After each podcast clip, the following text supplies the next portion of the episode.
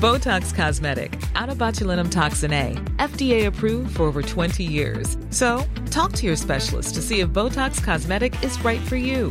For full prescribing information, including boxed warning, visit BotoxCosmetic.com or call 877-351-0300. Remember to ask for Botox Cosmetic by name. To see for yourself and learn more, visit BotoxCosmetic.com. That's BotoxCosmetic.com. Que se oiga claro y contundente, de la mano de Brock Purdy, los San Francisco 49ers propinan a Filadelfia una derrota contundente, 42-19, deja en clara su superioridad, los mete a la competencia por el primer lugar global en la nacional y en la liga, y mete a Brock Purdy a la pelea por el MVP en la temporada. El quarterback de los 49ers es absolutamente superior a Jalen Hurts, se levanta de la adversidad tras un errático primer cuarto y termina con un rating casi perfecto. Usando solo tres cuartos del partido, Brock Purdy suma la primera y más importante victoria en su carrera. Es apenas el principio de una campaña que pinta para Super Bowl y no sería extraño que le agregara el MVP de la temporada. Mientras tanto, en Pittsburgh hay que ir por Matt Canada para echarle la culpa. El equipo luce desastroso, igual que el clima que los acompañó. En una penosa e injustificable derrota ante Arizona Cardinals que los compromete rumbo al playoff.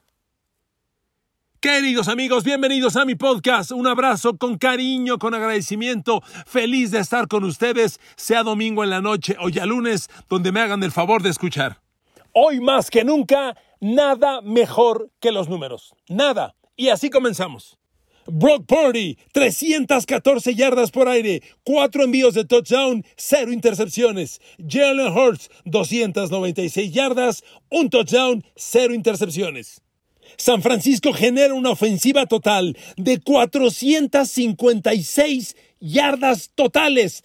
Conste que el primer cuarto terminaron con menos 6. Esto quiere decir que en los tres cuartos, segundo, tercero y cuarto cuarto, en tres cuartos, San Francisco arrastró a la defensa de Eagles para 450 yardas de ofensiva total. Así, Así los números para empezar. Amigos, este es el primer gran triunfo que Brock Purdy necesitaba. Y a ver, hay varios escenarios en los que tenemos que analizar este partido. Y el primero, me parece, y el más obligado, es Brock Purdy.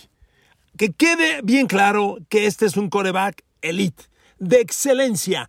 Tiene todos los elementos. Hicimos un podcast la semana anterior dedicado al análisis de él y dijimos, a ver, lo tiene todo. ¿Qué le falta a Brock Purdy? Ganar el gran juego.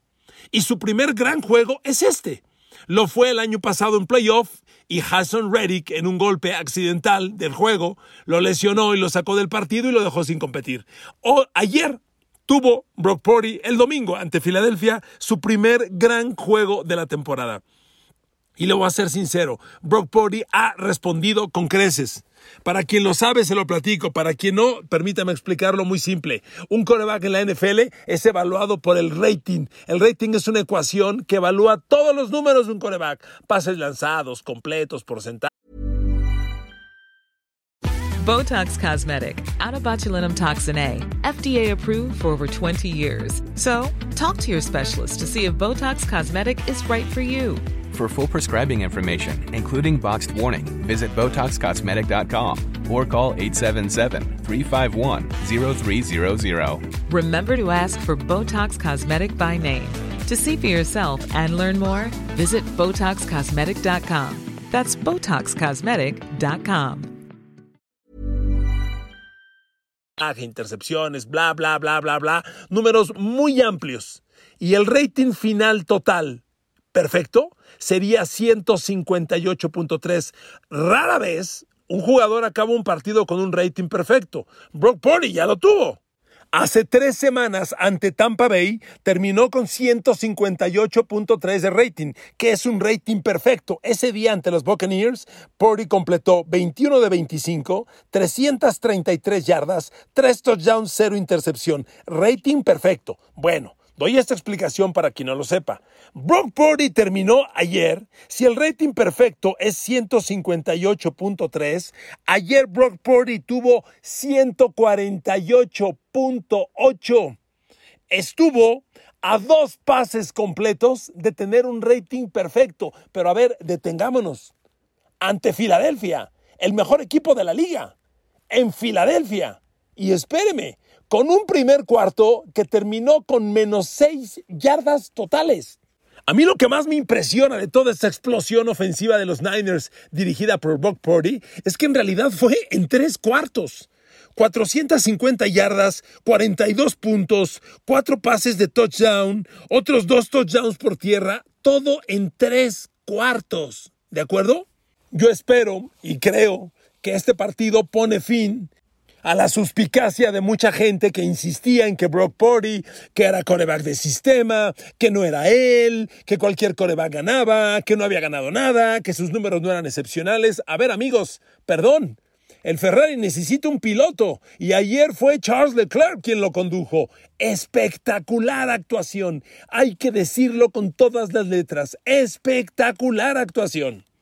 Déjeme agregar esto. Afortunadamente, la base estadística de la NFL y de las principales páginas que yo consulto se actualizan al momento y hoy que es domingo en la noche ya están los números de los mejores corebacks.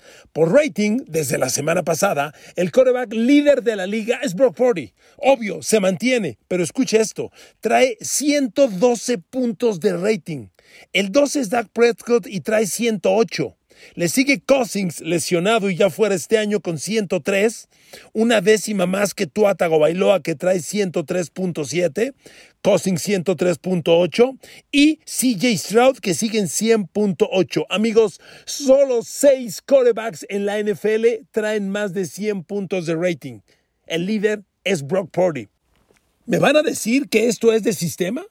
¿Me van a decir que Brock Purdy no ha hecho nada grande? Por favor, que quede claro, ¿eh? Brock Purdy va por el MVP.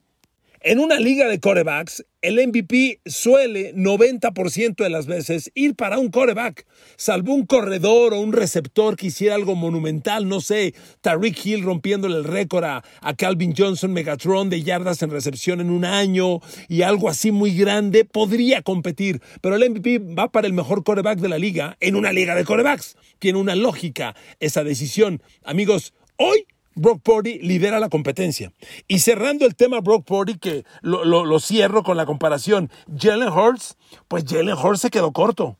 Y los números lo dicen. Si bien no comete un error Jalen Hurts que le cueste el partido, en realidad no produjo gran cosa. Miren amigos, los juegos tienen momentos. Tú no ganas un partido generando más yardas que el rival y más primeros y diez. No, de eso no se trata este juego. Hay que definir momentos. Y Filadelfia tuvo su momento. No quiero decir que lo hubiera ganado, pero tuvo su momento claramente al arranque del partido. A ver, no puedes arrancar el partido, recibir el kickoff, mover la pelota y arrastrar a los 49ers hasta dentro de su yarda 10 y terminar con gol de campo. En su primera serie ofensiva, Filadelfia se fue de su yarda 25 hasta la yarda 8 de los Niners y terminó en gol de campo. Y en su segunda serie ofensiva, los Eagles se fueron de su yarda 25 a la 21 de los Niners y otra vez terminaron en gol de campo. Miren, insisto, no estoy diciendo que aquí Philadelphia hubiera ganado, no. Pero si estas dos series ofensivas, en lugar de 6 a 0, dejémoslo en 10 a 0, la presión y el mensaje es otro. San Francisco, si bien se vio superado, claramente dijo, espérame, no acabo de entrar al partido, dame chance. Brock Purdy, yo no sé si nervioso, fuera de ritmo, lo que usted quiera, arrancó tarde. San Francisco terminó el primer cuarto con menos seis yardas totales, menos seis. Y los Eagles con 124 yardas totales, pero el marcador iba 6-0. Ahí se quedó el único momento de los Eagles. Yo no sé si iban a ganar, lo dudo. Para cómo estuvo el partido, creo que no habría habido forma en que Eagles hubiera ganado este juego. Pero si es, esas dos series, en lugar del 6-0, terminan 10-0 o 14-0, otra historia habría sido. Ahora, segunda parte del análisis, porque lo platicamos usted y yo toda la semana. Amigos, los playmakers. Perdón por lo reiterativo, pero es que no hay equipo en la liga que tenga tal cantidad y tal calidad de playmakers como los 49ers. Y ayer los tuvieron al 100% todos. Y sabe qué? Cuando eso ocurra, ni la defensa de los Eagles, ni ninguna defensa en la NFL tiene talento y personal suficiente para frenarlos. Brock Purdy lanzando a Divo Samuel, George Kittle, Brandon Ayuk y Christian McCaffrey, completó 16 de 21 lanzados para 270 yardas y 4 touchdowns. Solo ellos. Miren, de hecho, el personal ofensivo de los 49ers no sufrió cambios. Fueron estos, este grupo elite más Joan Jennings y se acabó. Divo, Kittle, Ayuk, McCaffrey y Joan Jennings. Imparables. Los 49ers ejecutaron 55 jugadas ofensivas. 27 fueron pase, 28 carrera. Un balance casi ideal. No significa que siempre hay que correr lo mismo que se pasa, no, pero un balance como esto te habla de una ejecución correcta del plan.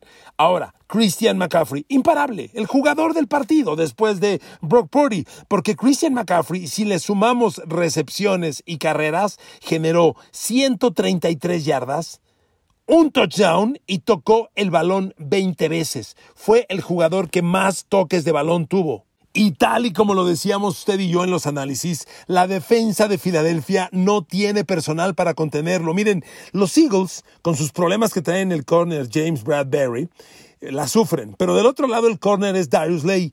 Vamos a suponer que con los dos corners hagas un trabajo respetable.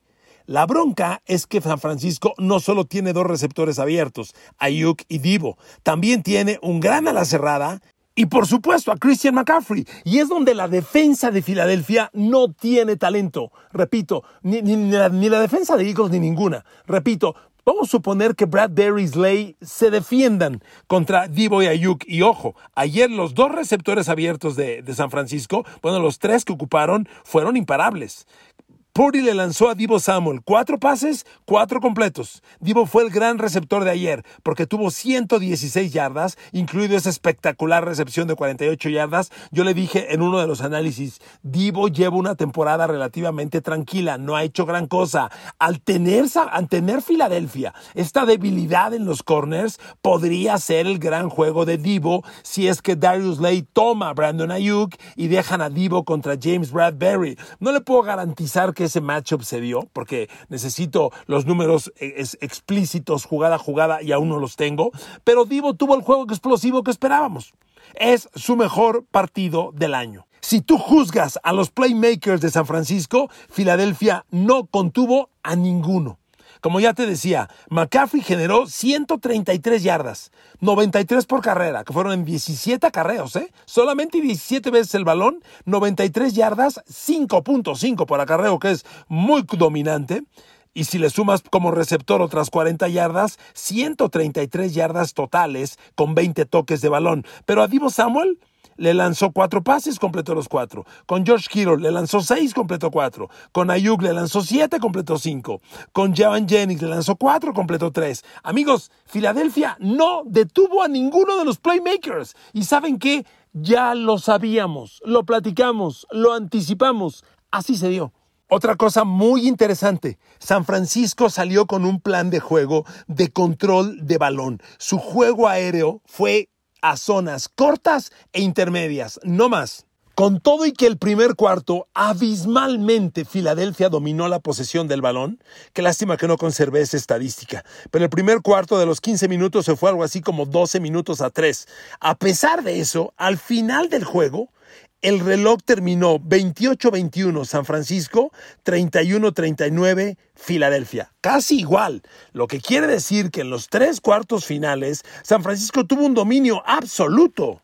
Pero amigos, nada fue más importante que la explosión de los playmakers. En la jugada en la que Divo Samuel captura el balón y rompe la línea por el centro y se escapa hasta el touchdown de 48 yardas, ¿sabe quién era su defensivo? ¿Quién lo cubría? El linebacker Nicholas Morrow. Y entonces, perdón, pero es que, lo reiterativo, no hay personal para todos. A ver, tú eres defensiva. ¿A quién le mandas a George Kittle? y a Christian McCaffrey. Cuando tú sacas un corredor y una ala cerrada en trayectorias de pase, normalmente es un linebacker o un safety fuerte quienes cubren. Si ya ocupaste a tus mejores hombres en ellos dos, viene un tercer receptor que es Divo Samuel porque alinearon a Ayuk y a Jawan Jennings. Le tienes que poner un linebacker. Y el linebacker Nicholas Morrow no le vio ni la espalda a Divo Samuel. Esto era previsible. Y pasó. Como le decía hace unos segundos, por increíble que parezca, San Francisco salió a controlar el balón. Y lo hizo. Si consideramos ese primer cuarto abismal en el que San Francisco no tuvo el balón y que al final del juego acaba en 29 a 31 minutos de posesión de balón, pues estuvo muy equilibrado. ¿Sabe por qué? Brock Purdy atacó todo el tiempo zonas cortas e intermedias. Ahí le va el dato. ¿Sabe cuántos pases de más de 20 yardas aire lanzó y completó Brock Purdy? Cero. Ni siquiera lo intentó. Todo fue corto, corto, corto. ¿Por qué? Porque eran pases cortos donde las yardas después de la recepción, como el touchdown de Divo Samuel, generaban. Tú no necesitabas lanzar a una zona muy profunda si tu gente es capaz de atrapar el balón a los 5 o 10 yardas y romper para otras 15 o 20, que fue lo que ocurrió. Brock Purdy todo lo que lanzó fue de 19 yardas o menos. Ahora, del lado de Jalen Hurts, amigos, Tremenda actuación defensiva de San Francisco. ¡Brutal! Yo evalúo los números de Filadelfia y de inicio te digo, AJ Brown, 8 recepciones, 114 yardas. Devonta Smith, 9 recepciones, 96 yardas. Hombre, tuvieron un buen partido. ¿Cuál fue el problema entonces, amigos?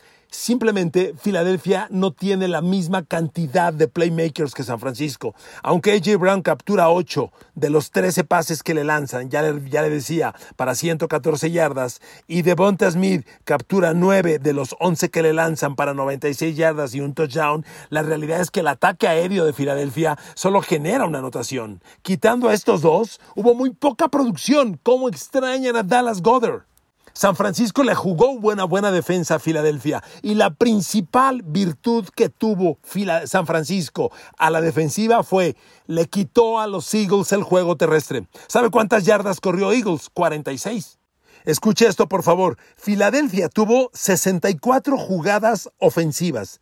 48 fueron pase, 18 carrera. Uno dice, ¿por qué tan pocas carreras? Es que San Francisco te quitó el juego terrestre. Corrió poco Filadelfia y corrió mal. Generó 46 yardas, que son 2.6 yardas por acarreo. Amigos, este partido fue ya un duelo de playoff y se los he comentado insistentemente. Un juego de playoff no se parece al de temporada regular. Y en un juego de playoff donde no hay mañana, es muy importante pararle la carrera al rival y tú correr el balón. ¿Por qué? Porque te da posesión de balón. Y aquí está el ejemplo perfecto. San Francisco corre para 146 yardas, 5.2 por acarreo. Filadelfia 46 yardas, 2.6 por acarreo. Entonces le dejas toda la carga a Jalen Hurts con esa defensiva frontal de los Niners, agresiva, ambiciosa, insaciable, que fue una y otra y otra tras Jalen Hurts, y aunque lo capturó solo tres veces, en realidad lo acosó todo el partido. Amigos, tremendo triunfo para Niners, tremendo. Esto no ha terminado, porque fíjese cómo son las cosas. Eagles el domingo en la mañana, el mejor equipo de la NFL. Ahora perdió este partido. Y la semana que entra visita a Dallas, que anda enrachadísimo. A ver amigos, si Dallas le gana a Filadelfia, se van a empatar. Y van a estar mismo récord, duelos entre ellos van a estar iguales, récord dentro de la división van a estar iguales. Porque suponiendo que ese triunfo de Cowboys se dé la semana entrante, el récord divisional de los Cowboys va a ser cuatro ganados, un perdido, y los Eagles van a quedar tres ganados, un perdido, todavía con juegos por jugar. Pero amigos, empatados en récord global, empatados en récords en enfrentamientos uno entre otro, empatados en récord de la división, tendrás que irte a récord en la conferencia. En este momento, Eagles está 6 ganados, un perdido en la conferencia. Si Dallas le gana, va a estar 6-2. Dallas está 6 ganados, 3 perdidos. Si le gana Eagles, va a estar 7-3. Esa derrota de Cowboys extra es la que marca la diferencia. ¿Cuál derrota es? La de Arizona la derrota irresponsable de los Cowboys en la semana 3 ante Arizona. ¿De acuerdo? Pero bueno, eso será la semana entrante, ya hablaremos de ello. Ya que mencioné Arizona, hagamos switch para cerrar este podcast con Pittsburgh. A ver, ¿dónde está Matt Canada? ¿Me lo buscan, por favor? hay que echarle la culpa, ¿no? Digo, por favor, miren, amigos, yo mismo, porque no me gusta no, aceptar cosas, hace ocho días le dije, primer juego sin Matt Canada, reconozco, Pittsburgh fue mejor. Bueno, Pittsburgh fue mejor, generó 400 yardas, Kenny Pickett lanzó más de 20 pases completos, que eran dos estadísticas que no se daban en años, ¿de acuerdo? Pero también les dije, ojo, fue Cincinnati, ¿eh? Un equipo sin coreback, con una defensa buena, no la mejor.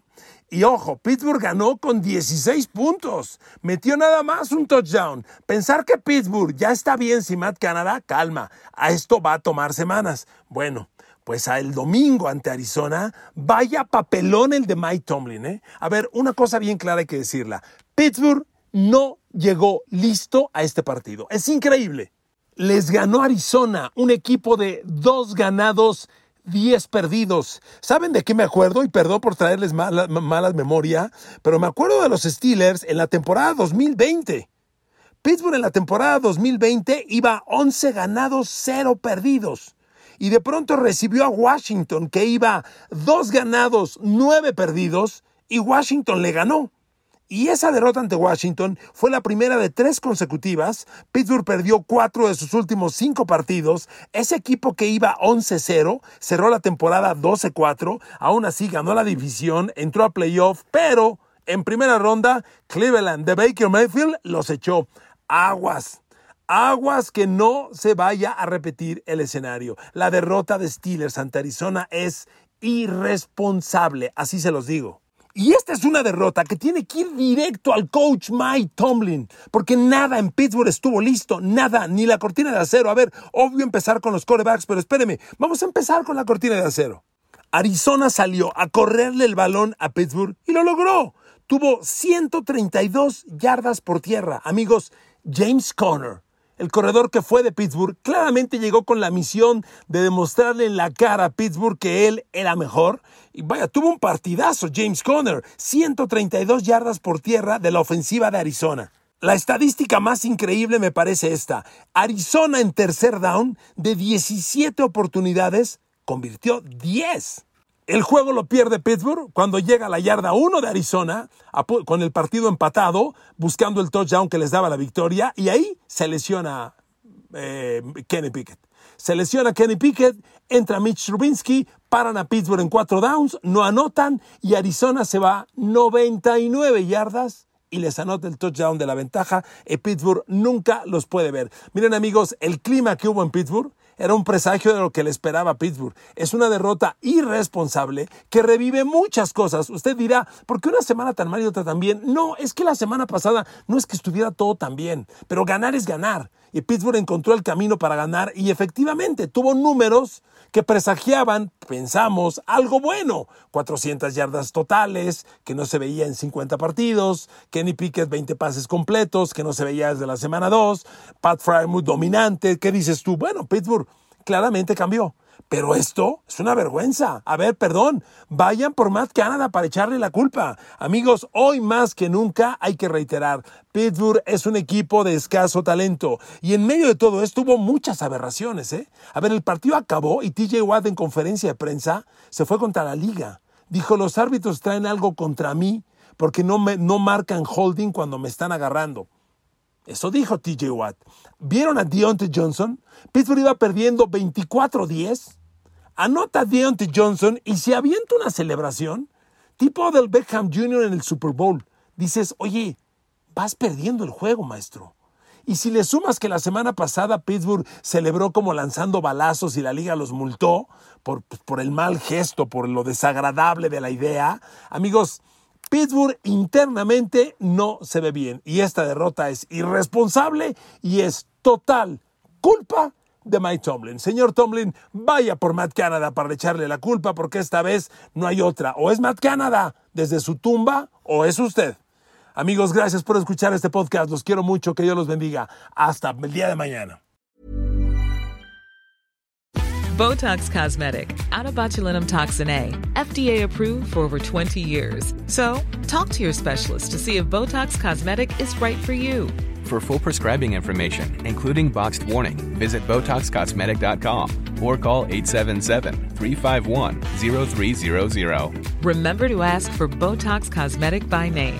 To see for yourself and learn more, visit BotoxCosmetic.com. That's BotoxCosmetic.com.